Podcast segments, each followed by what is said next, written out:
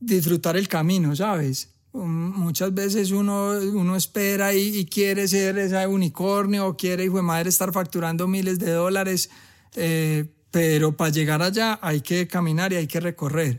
Eh, y, hay que disfrutar lo que uno hace en el día a día, porque eso es, es la meta, pero, pero para llegar hay que levantarse todos los días y hacer las llamadas y hacer lo que tiene uno que hacer. Entonces, diría mucho eso, como disfrutar el camino que, que, se está viviendo, donde sea que uno esté, en el stage que esté, es bueno, aquí estoy, aquí me lo estoy gozando y, con eso seguramente te va a ayudar a, a conseguir lo que estás buscando.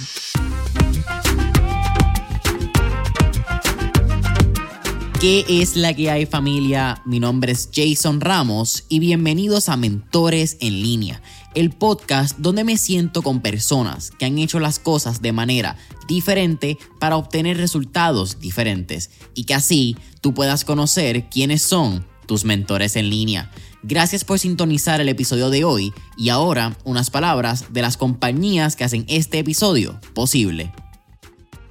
El episodio de hoy es traído a ustedes por la familia de Rompon, la empresa 100% puertorriqueña que te hace entrega de tus compras de supermercado en tan solo minutos sin un mínimo de compras requeridas.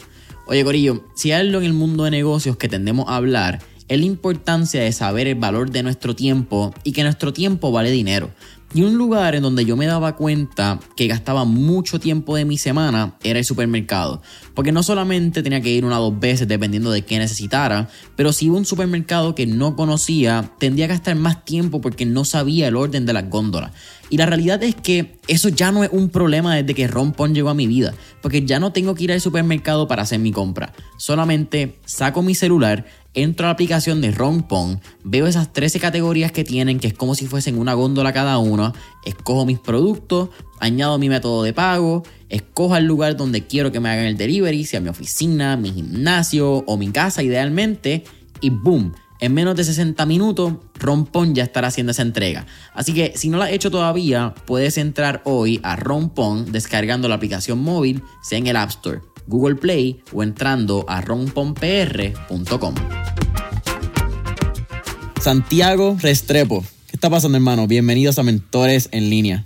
muchas gracias, hermano. gracias por tenerme por acá. Eh, es un placer poder estar aquí. Eh, obviamente el estudio cambia un poco. No estamos en San Juan, Puerto Rico. Estamos en Medellín, Colombia. Eh, le estaba comentando también un poco a la comunidad. Es la primera vez que estamos grabando fuera de Puerto Rico. Así que extremadamente agradecido por la oportunidad de tenerte aquí en, en el podcast para hablar un poco más de lo de Vamos a hablar un poco de Give Me Five, yo creo que ese es el proyecto nuevo, pero tu trayectoria como emprendedor empieza bien joven y yo creo que eso es parte crucial de lo que vamos a estar hablando hoy. Buenísimo, claro, la idea es poder compartir con ustedes las experiencias y, todos los aprendizajes también que he tenido en este camino. Háblame de Santiago, háblame cómo fue tu niñez, cómo eras de niño y qué elementos tenemos que entender de tu crianza para entender quién es el Santiago de hoy en día. Hmm, ay, madre, bueno, vámonos para atrás. ¿Cuántos añitos para atrás? Eh, no, pues ve, te cuento, yo soy de una familia paisa tradicional, crecí toda mi vida acá en, Medellín, eh, tengo un hermano y mis dos papás. Em, tuve una, una crianza, digamos, en una familia acomodada, clase media, y una familia que me brindó pues como la oportunidad de explorar el mundo, de, de crecer y de aprender muchas cosas.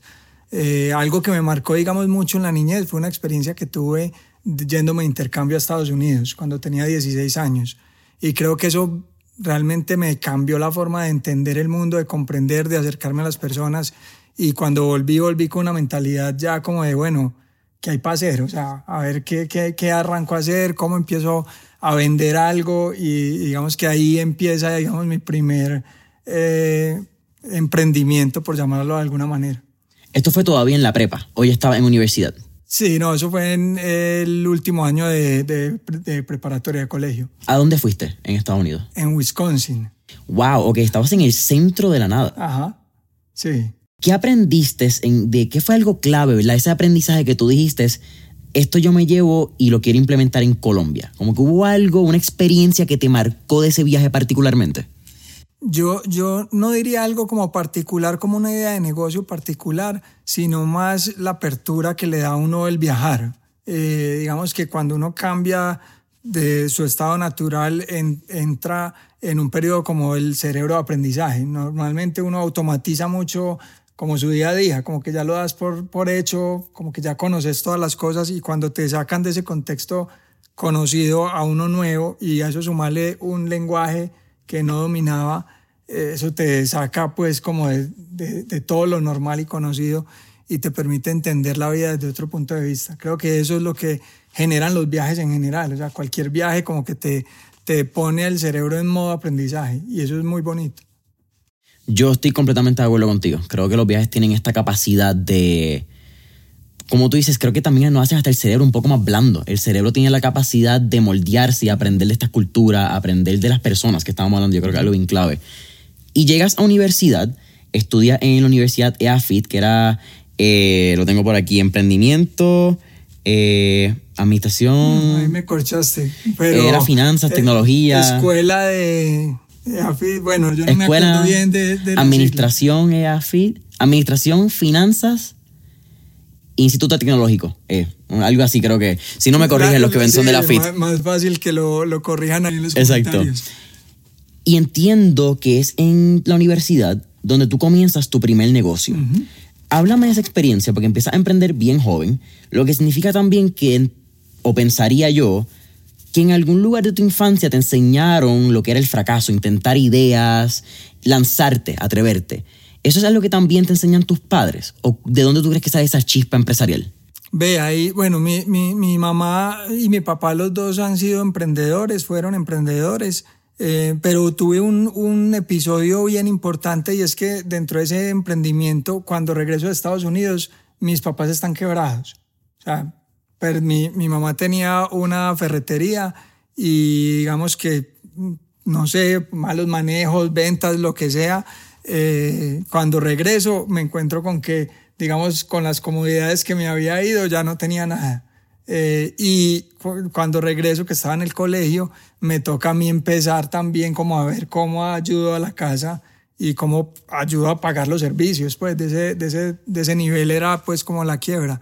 Entonces eso me, me forzó también un poco, conseguí un trabajo, eh, el primer trabajo que tuve fue en un call center eh, y entonces con eso más o menos pues ayudaba en la casa y bueno, como que eso me, me, me empujó a empezar a buscar formas de generar ingresos y esa fue la primera forma y luego empecé sobre todo a buscar qué vender. Era como, bueno, ¿qué hago? Pues, ¿qué vendo para poder traer más plata a la casa?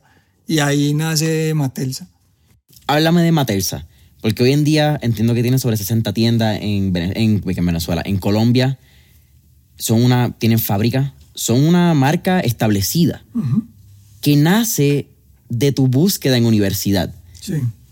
La primera pregunta que te quiero hacerle, Matelsa, es cuán loco es para ti mirar lo que han crecido, mirar lo establecido, caminar por las calles y ver lo que un día fue un sueño. Eso todavía como que te revienta la cabeza y tú dices, ¿qué lo que era? Sí, total. Total, o sea, eso nace de una conversación con un amigo eh, del colegio que ya vivía en Cali, estaba estudiando en Cali y una de las, cuando vino pues a visitar la ciudad, eh, fuimos a conocer una amiga, una, una amiga que estaba vendiendo ropa. Eh, entonces fuimos, vimos las, las ropa que ella estaba vendiendo, tal. Y cuando salimos, yo le dije, Marica, yo sé dónde se consigue eso más barato, yo, yo se lo consigo. Yo no tenía ni idea, no sabía, pero yo me hice la tarea, me puse a preguntar y me conseguí la ropa que ella estaba vendiendo más barata. Se la mandé. Y bueno, eh, mi, mi, mi, amigo Mateo, eh, con una visión empresarial también muy desarrollada, eh, él ya venía emprendiendo en otros temas, coge esa ropa que estamos hablando 20 pues, años atrás, donde digamos no había tanta apertura económica, las marcas en Colombia eran muy pocas, entonces eh, coge esa ropa y la empieza a vender muy barato, eh, como a montar un sistema de vendedores de catálogo. Independiente. Sí, entonces eran los mismos amigos de él. o sea, yo le ganaba un poquito, él le ganaba otro poquito y le poníamos el precio de venta a la gente y ellos en las universidades vendían la ropa supremamente barata y eso se volvió, digamos, un voz a voz impresionante.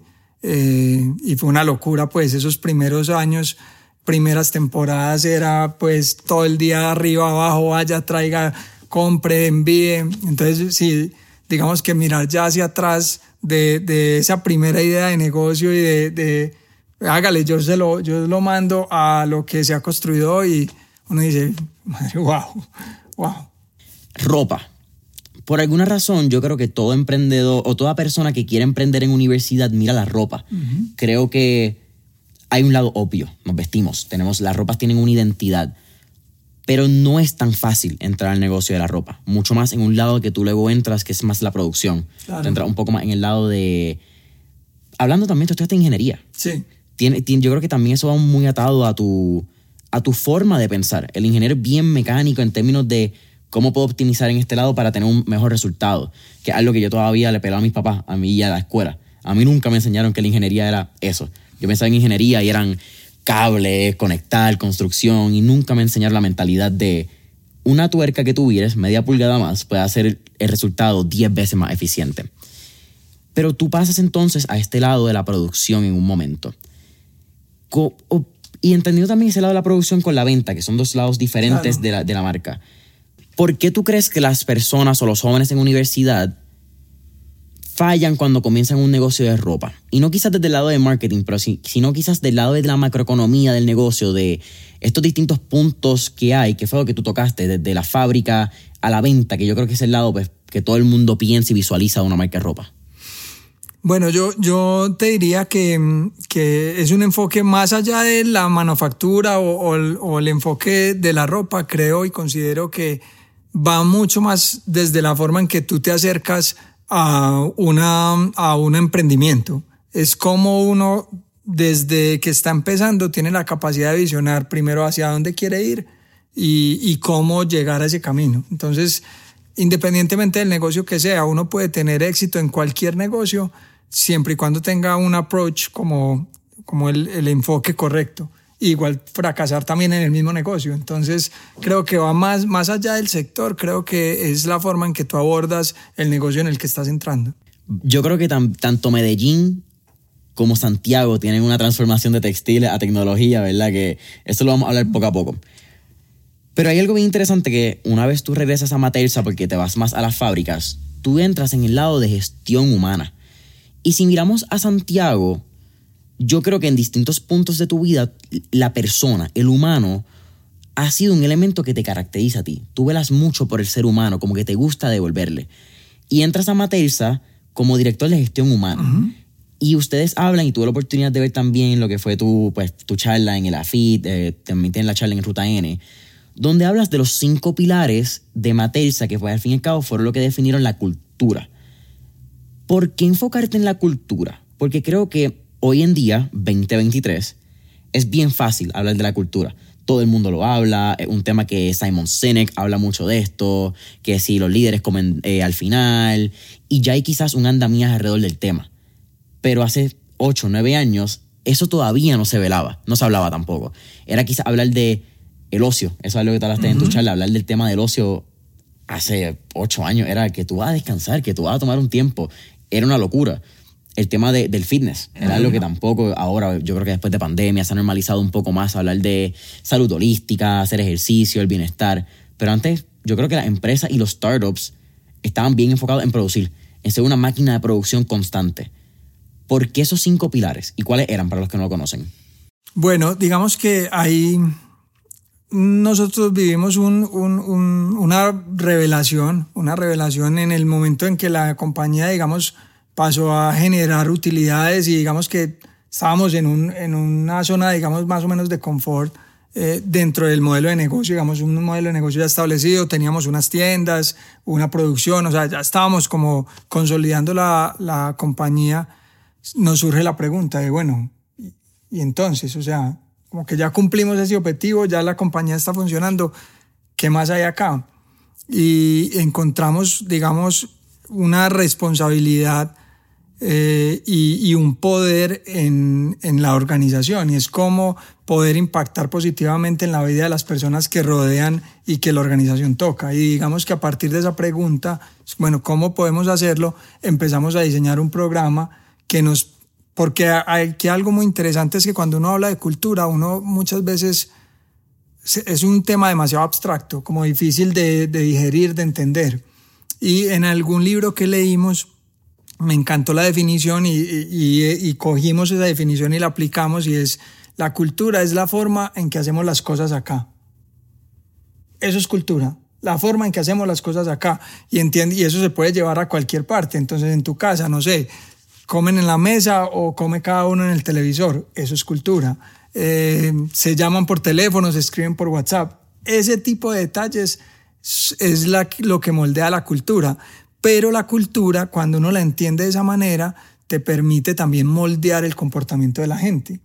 Entonces es demasiado, es demasiado poderosa, pero a la vez demasiado frágil, porque depende también del comportamiento de las personas. Entonces en una organización, por ejemplo, la contratación es, es clave y luego que las personas que contrataste entiendan tú cómo ves la vida y cómo te gustaría que ellos tomaran las decisiones. Hasta esa profundidad llega el poder de la cultura.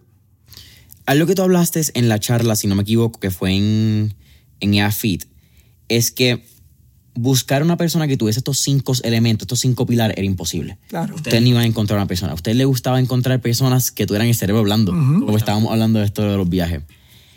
Eso fue una decisión fácil, como que llegar a ese punto de decir, ok, nosotros no vamos a encontrar empleados perfectos, pero estamos dispuestos a invertir en ellos para llegar quizás a un punto medio donde tengan cuatro de estos pilares.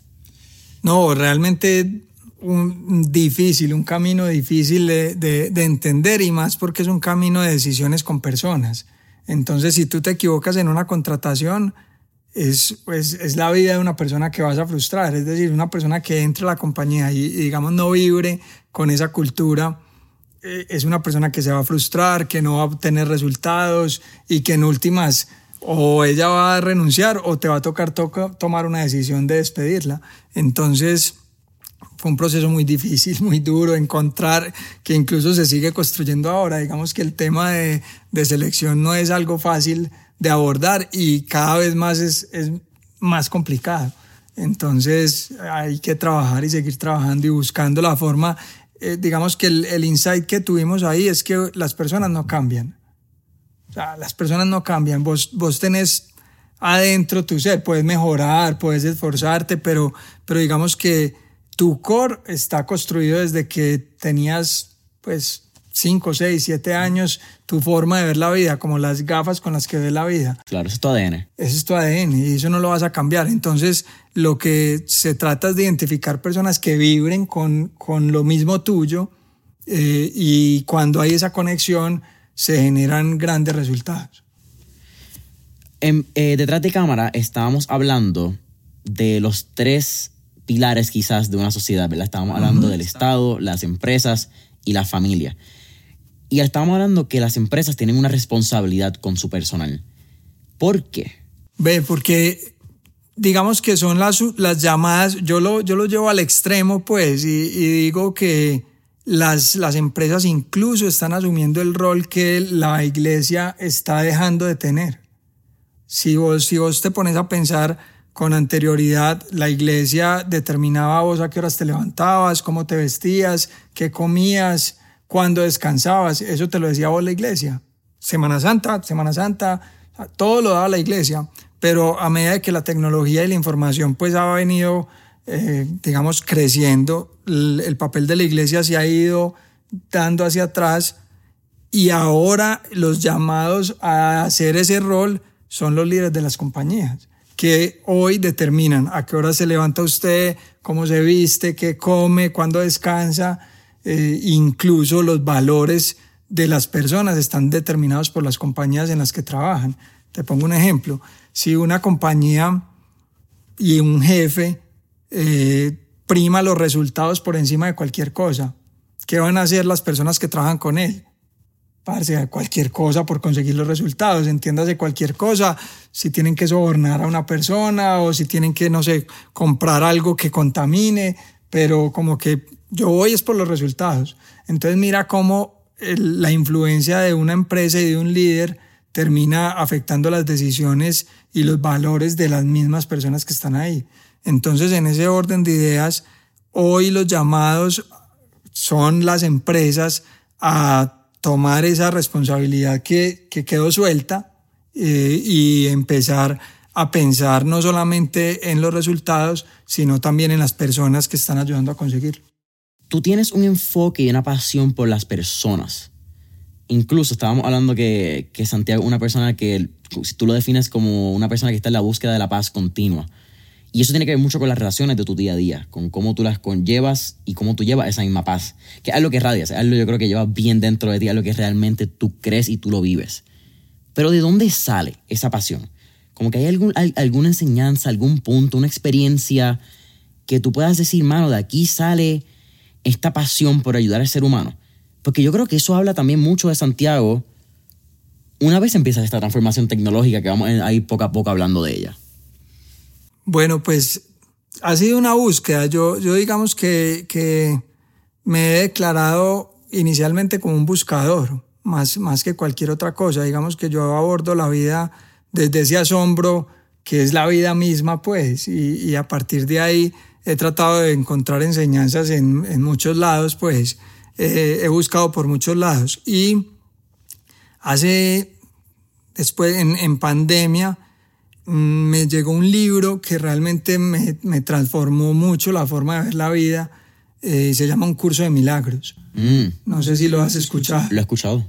Eh, sí, es bien, bien particular. El objetivo del libro precisamente es cambiar la forma en la que uno ve la vida y digamos que tuve la oportunidad pues como de, de, estudiarlo y aún hoy pues continúo en, en el estudio del libro y realmente si me preguntas como algo puntual, ese libro me cambió la forma de, de, ver la vida.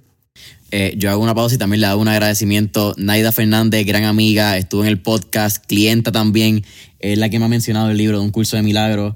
Eh, incluso tiene unos cuantos libros y unos audiolibros eh, explicando los distintos capítulos en YouTube. Así que le hago también la pauta a, a Naida y un fuerte abrazo.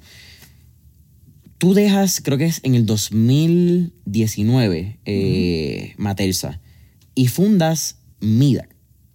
Sí, digamos que yo me, me retiro de Matelsa con el ánimo de mm, acompañar otras empresas y otros líderes a recorrer un camino similar al que hicimos en Matelsa. Digamos, como esa, esa es mi, mi visión al salirme. Te, te, hago una pregunta, disculpa que te interrumpa. Si hay algo que a mí me llama mucho de los emprendedores y algo que yo también he tratado de ir bien adentro de Jason para encontrar las razones o por qué sucede, es el ego del fundador.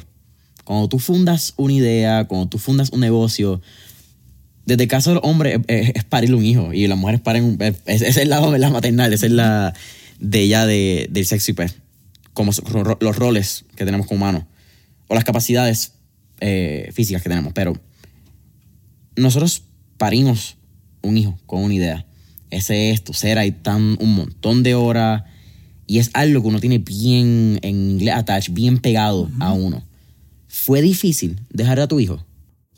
Pues sabes que no, sabes que no, y yo creo que la, la, la paternidad también la veo de esa manera y es que, pues hablando de los hijos, son prestados, y sabes, o sea, yo tengo dos hijas, una tiene 14 años y la otra 8, y, y, yo pues asumo ese rol más desde un acompañamiento, pero no como, como que son mías, pues, o sea, simplemente estoy ahí para ellas, para ayudarles, para servirles, eh, pero ellas están recorriendo un camino que no soy yo el responsable de él. Y así mismo veo las empresas, digamos que es, es hombre, ahí se puso, se puso la energía, se puso la intención, está generando un impacto. Y bueno, adelante, vamos a, mirar qué otras cosas podemos hacer y cómo podemos seguir generando mayor impacto. Entonces, eh, sí, soy muy desprendido en general de la vida, digamos, sí, no, no, no tengo como ese attachment, como, uy, no, aquí, no,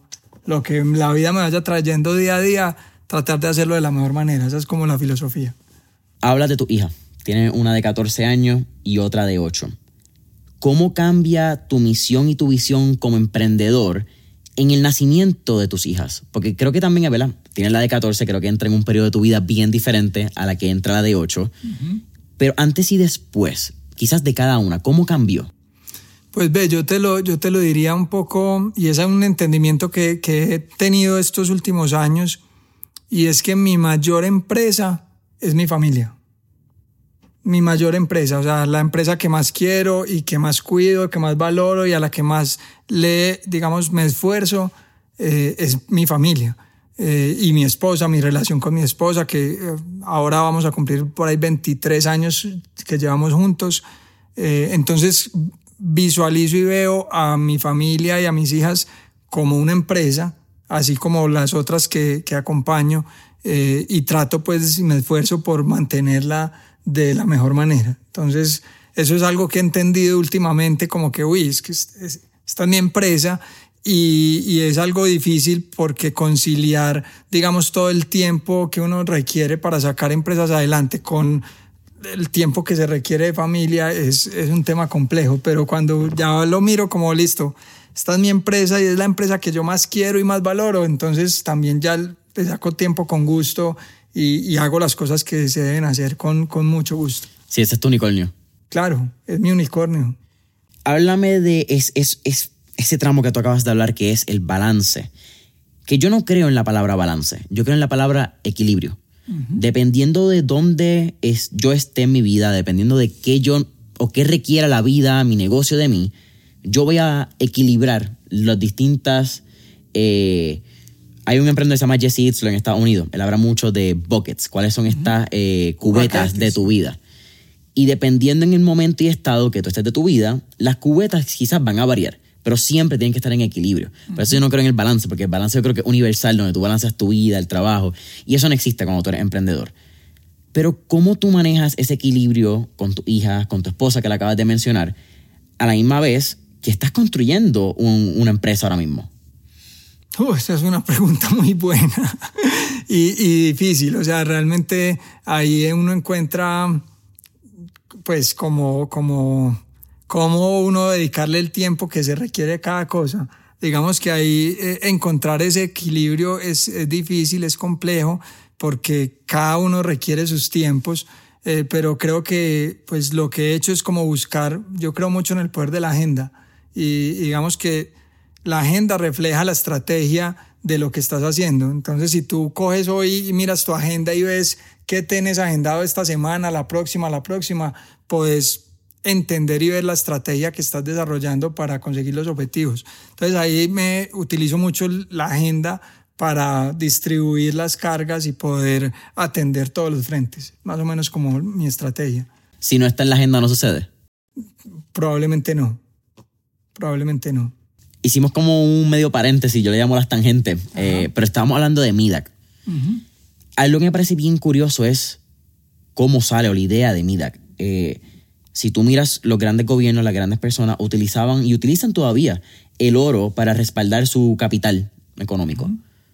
Y entonces, en algún momento, creo que en 2018, 2019, sale esta idea de ustedes democratizar el acceso al oro como un elemento donde las personas puedan salvaguardar ese capital. ¿Cómo fue esta idea? Porque suena bien fácil una vez, ¿verdad? Tú lo tienes en este pitch deck y ya tú tienes tu, tu elevator, pitch y ok, mira, como que esta es nuestra misión, esta es tu visión y ya está aclarada. ¿Fue fácil ejecutarla? ¿Cuáles fueron estos retos? Porque el oro es una industria también extremadamente regulada. Total. Bueno, ahí digamos que cuando, cuando, para hilar la conversación que teníamos antes, cuando yo salgo de Matelsa, salgo en búsqueda precisamente de eso, de, personas que estén sacando ideas adelante eh, en las cuales yo crea y, y vea un potencial de esa tesis que poder impactar, digamos, positivamente la sociedad. O sea, digamos como que ese es mi rasero para ver en dónde entro y cómo entro. Entonces, digamos que está MIDAC y están otra par de compañías a las cuales he venido acompañando eh, en ese proceso. Eh, y particularmente ahí, digamos que conozco una persona que tiene el conocimiento de la industria, me cuenta la idea y me invita a acompañarlo a sacarla adelante. Entonces, ese, digamos que ahí inicia pues este proceso eh, y es algo muy, muy bonito y es también, digamos que nosotros en Latinoamérica como países productores, pues en especial el oro es, es un producto que el 100% del oro que se extrae legalmente en Colombia se va del país. Mm. Todo se va. ¿Para dónde se va? Para los países de primer mundo que entienden y usan el oro como un medio de refugio para salvaguardar los patrimonios y mantenerlos en el tiempo, que es algo que nosotros en Latinoamérica, digamos, como que todavía no, no, no entendemos y no sabemos. Muy pocas generaciones pueden disfrutar, digamos, como de, de lo que le dejan los papás a uno, porque normalmente se va como diluyendo. Y en parte es porque no conocemos cómo invertir en oro. Entonces partimos de ahí, es decir, hombre, cómo logramos que los colombianos empecemos a utilizar ese recurso como lo utilizan en Estados Unidos y en Inglaterra, por ejemplo, que son los duros, pues ellos se crearon el mercado del oro. Eh, entonces de ahí nace, digamos, como, como la idea, se lleva a cabo, se ejecuta y ya pues es una empresa que está rodando y está facturando bien.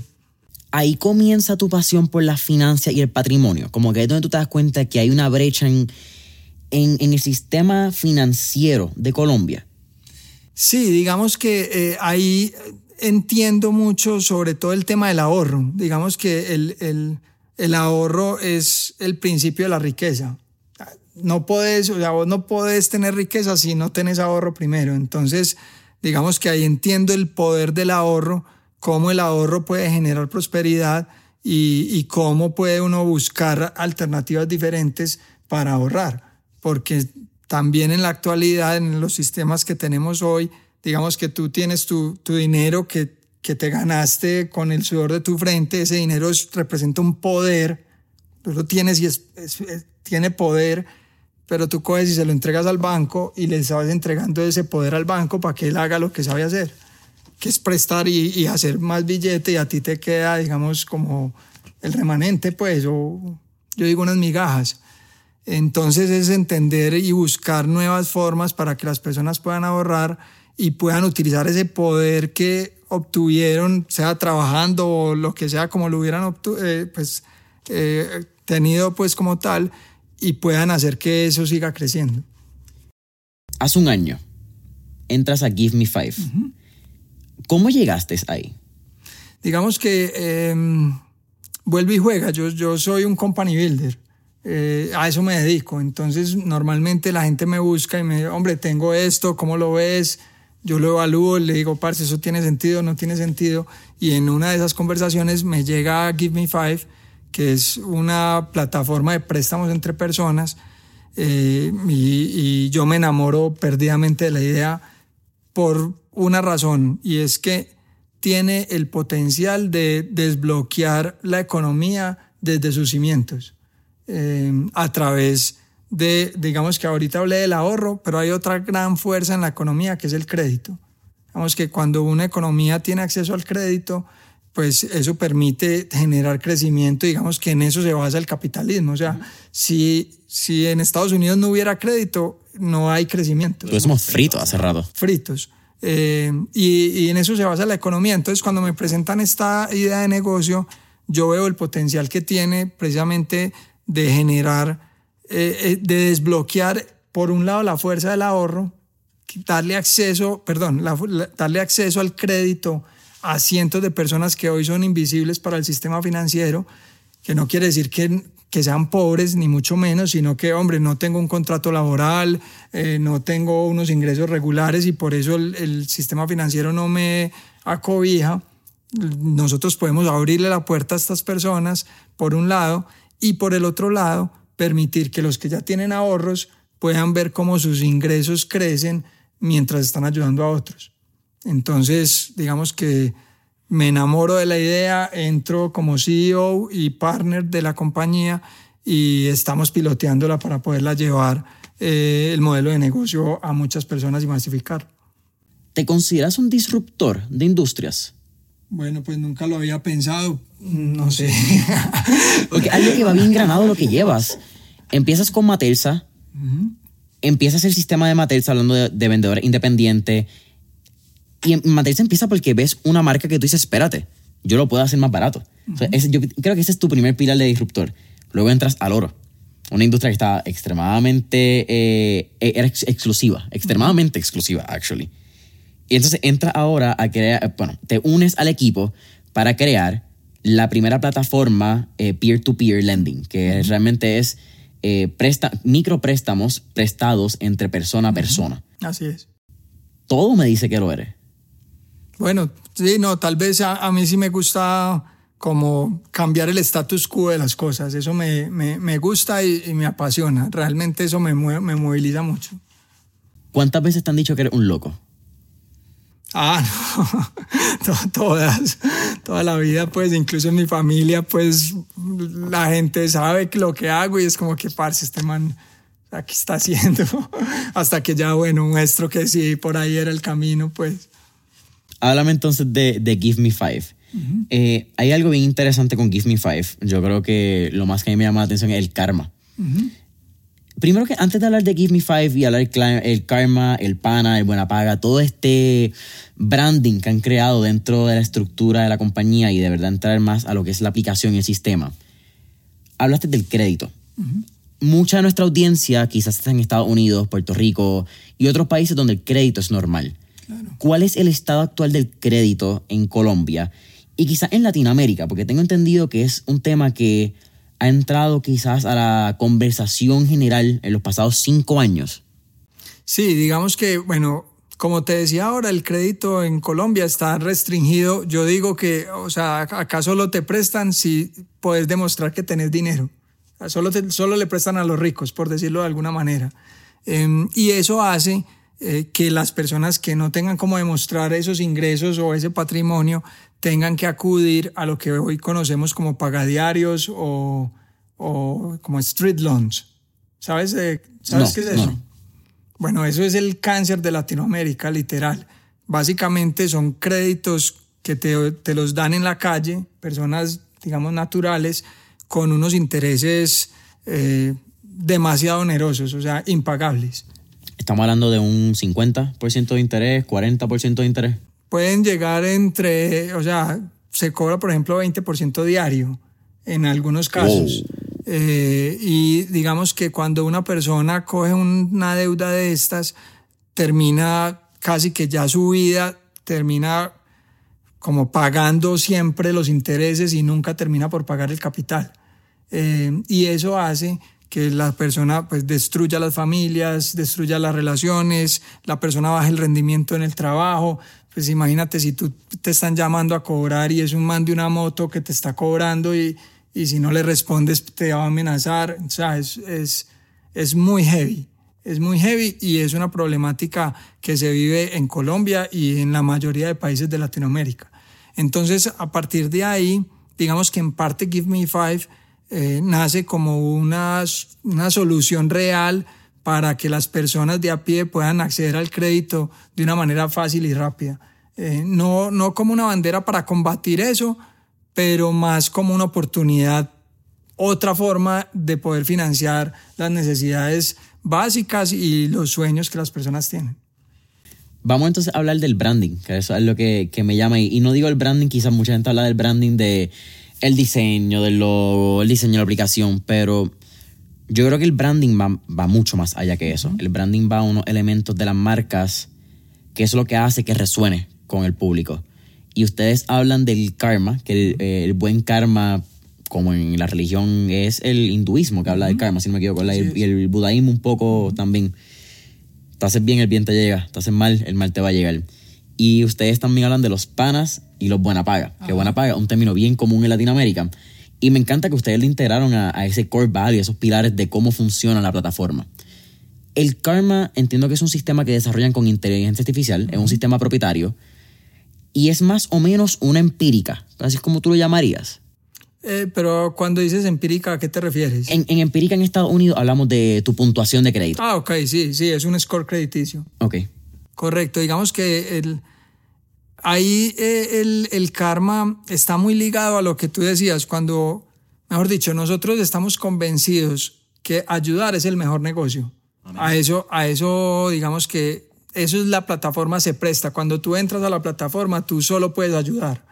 Ya digamos que puedes ayudar a cero interés, que eso es algo bien bonito y es algo que logramos conciliar entre, el, entre la filantropía y como ayudar eh, pero también puedes prestar al 2% mensual, que termina siendo un 25, 26 anual. Entonces es lograr combinar los dos intereses de ayudar, pero cómo convertir ese ayudar en un buen negocio. Entonces de ahí partimos y creemos en el karma, por eso esto es una comunidad cerrada, digamos que no es que cualquiera puede llegar a entrar y pedir un crédito, sino que tienes que venir referido por alguien. Ese es, digamos, como nuestro primer capa de, cuidado de, de, los préstamos. Tienes que venir referido por alguien o por una fundación o por una empresa que diga, yo te conozco y venga, yo te refiero acá. Eh, y ahí ya luego hacemos un tema que está muy relacionado con el karma y es identificar los hábitos del buena paga. Entonces digamos que no estamos midiendo tanto el riesgo, sino más los hábitos. Eh, y cuando identificamos esos hábitos, decimos, hombre, esta persona la refirieron acá, además tiene buenos hábitos, eh, vamos para adelante. ¿Por qué comenzar? Y en la actualidad sigue siendo una red privada, ¿verdad? Cerrada, sí. ¿Por qué hacerlo cerrado? Porque pensando quizás desde el punto de vista de negocio, eso también limita un poco el crecimiento. El crecimiento va a ser poco, poco más lento, pero también mucho más estable. Total. ¿Eso fue algo que ustedes entendían del modelo de negocio? Como que eso fue algo que ustedes estaban dispuestos quizás a dar el crecimiento rápido por un crecimiento estable. Sí, digamos que la, la visión de la compañía no es llegar a ser un unicornio ya en, dos meses, sino ser un negocio rentable en el largo plazo. Eh, y eso lo cuidamos mucho. O sea, eso para nosotros es, es clave y las personas que entren a, a, usar la plataforma tienen que ser buenas pagas. O sea, no es que cualquiera puede entrar, no tienen que ser las buenas pagas. Si, si llenamos eso de gente ahí, y la gente no paga, entonces en últimas el negocio no funciona. Entonces por eso eh, hemos cerrado la comunidad y digamos que el, eso no, muchas veces uno piensa que eso limita el crecimiento, pero depende también del enfoque que hagamos. Lo que estamos haciendo es buscando alianzas con fundaciones, con empresas grandes. Eh, acabamos de cerrar una, por ejemplo, con Rappi y Rappi nos está refiriendo a sus rapitenderos diamantes no a todo el mundo, sino a los que son diamantes, a los que tienen un track record, tienen una reputación construida dentro de la plataforma, llevan años trabajando con ellos y de esa manera podemos crecer rápidamente, pero garantizando que la gente que está ahí es gente buena paga, gente que vale la pena apoyar. Entiendo que también dentro de la plataforma ustedes tienen el muro, que es donde la gente pide, ¿verdad? estos micropréstamos. Pero algo también que me pareció interesante es que ustedes le permiten y le dan la, apertura o el espacio a las personas para contar para qué necesitan esos préstamos. ¿Eso fue lo que siempre estuvo engranado en la misión o eso fue lo que mientras iban construyendo dijeron, espérate, vamos a contar las historias porque las historias nos permiten relacionarnos más y quizás crear este lado de filantropía del, del 0% que menciona? Sí, yo, yo creo que mm, eso es una de las grandes diferencias que tenemos nosotros contra cualquier otra peer-to-peer eh, que, que, exista y es precisamente que conectamos personas más allá de los números. O sea, más allá de, hombre, me gané un interés o, me gané esto, lo otro, es apoyé a Juan, apoyé a Marta, apoyé a Pedro y le cambié la vida a ellos. Eh, con, con, un crédito de 500 mil pesos. Tenemos casos, por ejemplo, de rapis que eh, están necesitando cambiar una bicicleta, les cuesta 600 mil pesos y con la bicicleta van a mejorar su calidad de vida. Entonces, eh, más allá de solamente números y irnos por un tema financiero, queremos conectar historias y conectar personas. Y, a eso se debe, digamos, que las personas puedan contar su historia y uno enamorarse también de esas, de esas historias. ¿Cuál tú crees que es el poder de las historias en general? No, es que las historias son todo. O sea, en últimas nosotros terminamos siendo historias. Cada uno de nosotros tiene una historia y, es una historia. Entonces poder visibilizar y escuchar historias de personas que en la vida te, pudieron haber contado algo. Eh, tenemos casos, por ejemplo, de personas en Buenaventura, en Tuluá, que, o en la ruralidad de, pues, de, Colombia, eh, que uno estando acá en la comodidad de su casa pueda ver la historia y apoyarla. Es como, te cambia la, le cambia la vida a la persona y te la cambia a ti también. El pana. ¿Cómo el pana genera dinero? Bueno, ahí te, te, voy a hacer una actualización porque estábamos buenas pagas y ahora son ángeles. Digamos que habíamos... No Eran los panas. Sí, inicialmente los llamamos panas, pero eh, entendimos que hacen una función más de ángel. Te pregunto, disculpa que te interrumpa. ¿Los panas es una palabra que se usa mucho aquí? No tanto. Por eso, ¿verdad? Porque para nosotros en Puerto Rico los panas es la palabra que utilizamos como que, ah, mira, ese es mi pana, voy a janguear con los panas, que janguear es irnos de rumba. Cuando yo lo leí, yo dije, conchole, como nosotros no, como no pueden ser tantas las palabras. Todavía yo estoy aprendiendo, en Puerto Rico nosotros le decimos parcha, a la maracucha, a eh, maracuyá. So, hay ciertas palabras que me dan curiosidad, que son diferentes, pero el pana fue como que yo no lo he escuchado todavía acá en Colombia. Sí, no, no, no se usa tanto y en parte por eso hicimos el cambio del rol, eh, porque entendimos más la figura de ángel. Digamos que, que es este ángel que puede ser filántropo, puede ser un ángel financiero, pero en últimas está ayudando a la otra persona. Entonces, ahí para responderte la pregunta que me hiciste, el, el, ángel puede entrar a la plataforma y poner a rendir su dinero hasta máximo un 26% anual mientras está ayudando a otro. Esa es la rentabilidad que obtiene. Me parece genial que lo que hace Give Me Five es que pones a mover el dinero de personas que lo tienen. El dinero se pone a utilizar, no está en una cuenta bancaria que, por ejemplo, no quiero saber el nombre de banco aquí, pero aquí los bancos te dan un retorno en, que en Estados Unidos se conoce como High Yield Savings Account, eh, cuentas de ahorro de alto interés. ¿Eso existe en Colombia? Aquí la figura, digamos, que más conocemos se llaman CDTs, que tú pones la plata en un CDT, pero la tienes que dejar X cantidad de tiempo y te da un rendimiento. Esa es como la figura más utilizada. Las cuentas de ahorros, pues te cobran pues por, tener tu dinero ahí. Exactamente. ok, así que funciona bastante similar a Puerto Rico ese, sistema bancario. Eso es genial, pienso yo, desde el lado de ayudar a las personas. hay muchas personas, y hago esa pregunta porque si tu dinero está en una cuenta que genera intereses, pues, pues ¿para qué yo voy a prestarle dinero a una persona? Pero ya que el sistema no está desarrollado de esa manera, no solamente puedes crear este lado de filantropía, sino que también le generas otra línea de ingreso a las personas que ya tienen su dinero ahí. 100%, digamos que la, la propuesta de valor ahí, primero es descentralizar el negocio de los préstamos. O sea, lo que nuestro sueño es que ese negocio, que es un negocio muy bueno, no esté centralizado en pocos, sino que cientos de personas puedan entrar al negocio de los préstamos con todas las garantías que uno requiere, porque también es un negocio que uno dice, uy, el negocio de los préstamos, ¿cómo así? Nosotros ponemos atrás toda la plataforma, toda la infraestructura tecnológica y legal para que una persona sin mucho conocimiento pueda entrar a ese negocio y empezar a ver crecer su patrimonio mientras ayuda a otros. Esa es la propuesta de valor de cara a Los Ángeles. Hay un lado que es la educación financiera. Hablamos de ahorro al inicio. ¿Dónde tú crees que está el rol que va a jugar el Give Me Five en la educación financiera de Colombia? Bueno, eh, eh, el tema de educación financiera para mí es vital y es transversal en la compañía. Mm, yo siempre digo que si yo hubiera tenido acceso a esa educación 20 años antes, mi patrimonio sería literalmente otro.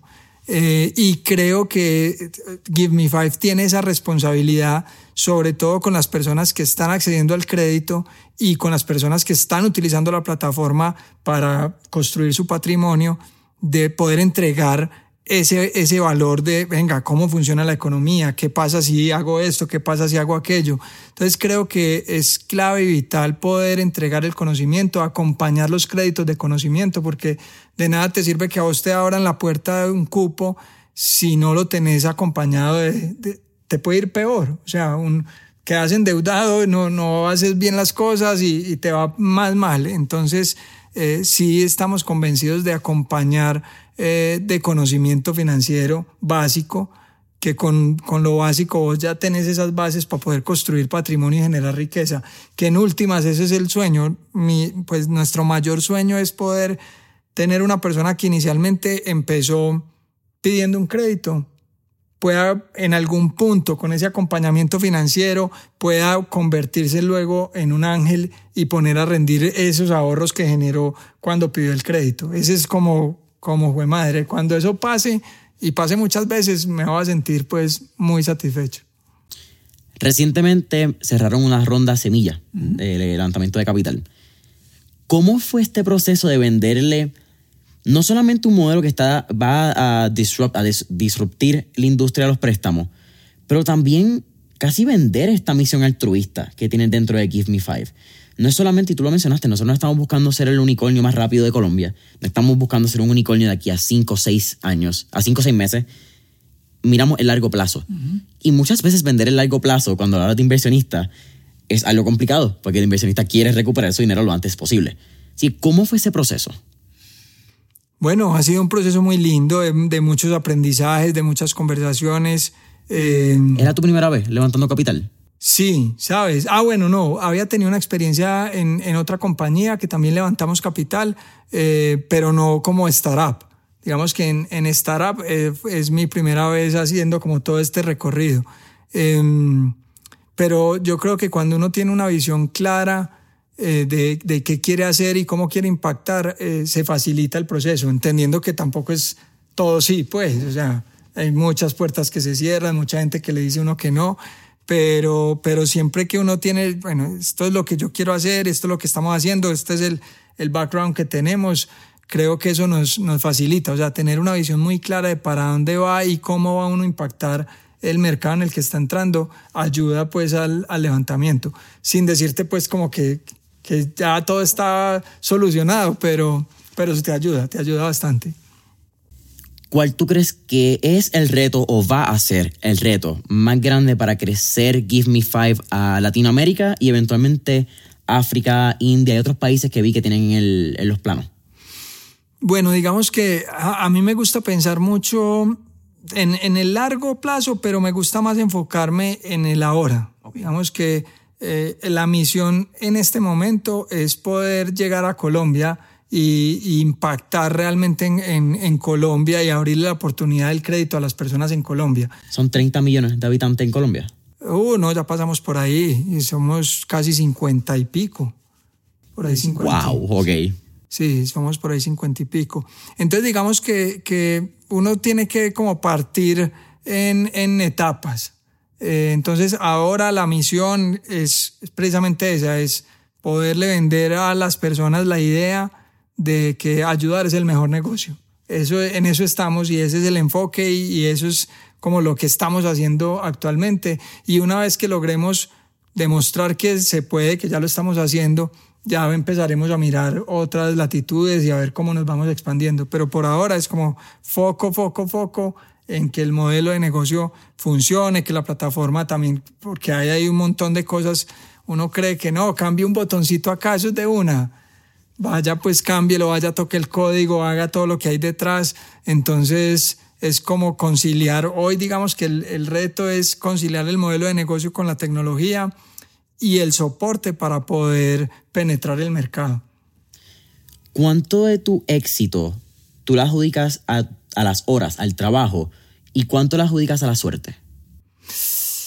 Ay, mi madre, la suerte juega un papel muy importante. O sea, es que yo no lo llamaría suerte, sino como causalidades. No existen casualidades, son solo causalidades. Correcto. Eh, pero, pero completamente. Yo te contaba la historia de que eh, Matelsa fue en una avenida y vimos una persona, o sea, como que todo se dio para que ese negocio, digamos, como que empezara.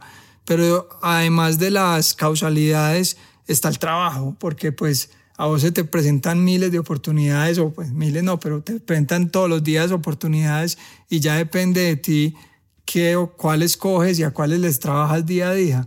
Entonces, y creo que ese es uno de los mayores retos. O sea, para mí el, el mayor reto como emprendedor o como empresario es saber decir no también, ese es, eso es, es de las cosas más difíciles porque a ti cualquier idea de negocio te la presentan y una idea de negocio en, en, en un papel, pues todas pueden sonar bien, pero saber escoger y saber decir, listo, me voy por acá, me voy por acá, me voy por acá y lo otro no, eh, es, es una de las cosas más difíciles.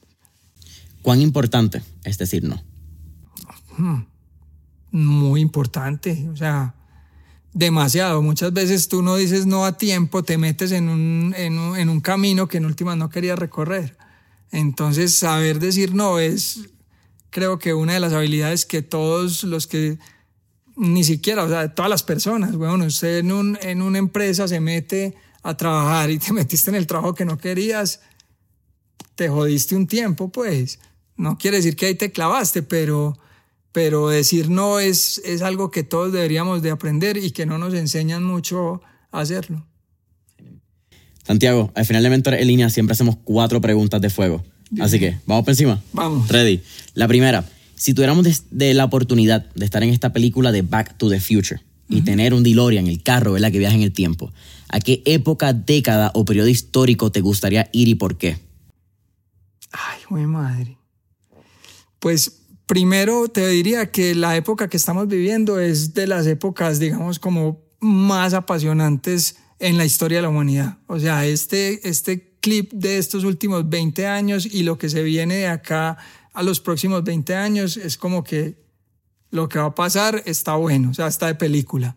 Entonces, por ahí evaluaría quedarme acá un tiempito a ver qué es lo que va a pasar. Em, y ya digamos como que, que me gusta, me apasiona mucho. Bueno, la historia de Jesús sería muy bacano, pero ir a ver de lejitos, pues, porque uno meterse, o sea, yo vivo muy cómodo con las comodidades que tenemos, o sea, no, quisiera renunciar pues al internet ni, ni al agua caliente, entonces, eh, pues como de pasoncito, ver la historia de Jesús me apasionaría mucho, Atenas pues y, y Grecia, escuchar a esos manes allá filosofar debería de ser una locura, eh, ir a esos rituales que hacían, bueno, ah, me, por ahí me, me, me, conectaría bastante. Pero igual de paseo, no queremos vivir esta guerra de gladiadores ni ni jodía. No, no, no, de paseíto. Segunda pregunta. Tenemos un playlist en Spotify donde que se llama Mentores en línea, el playlist, donde tenemos todas las canciones que motivan y como decimos en Puerto Rico, que pompean, ¿verdad? Que te dan esa, esa pasión.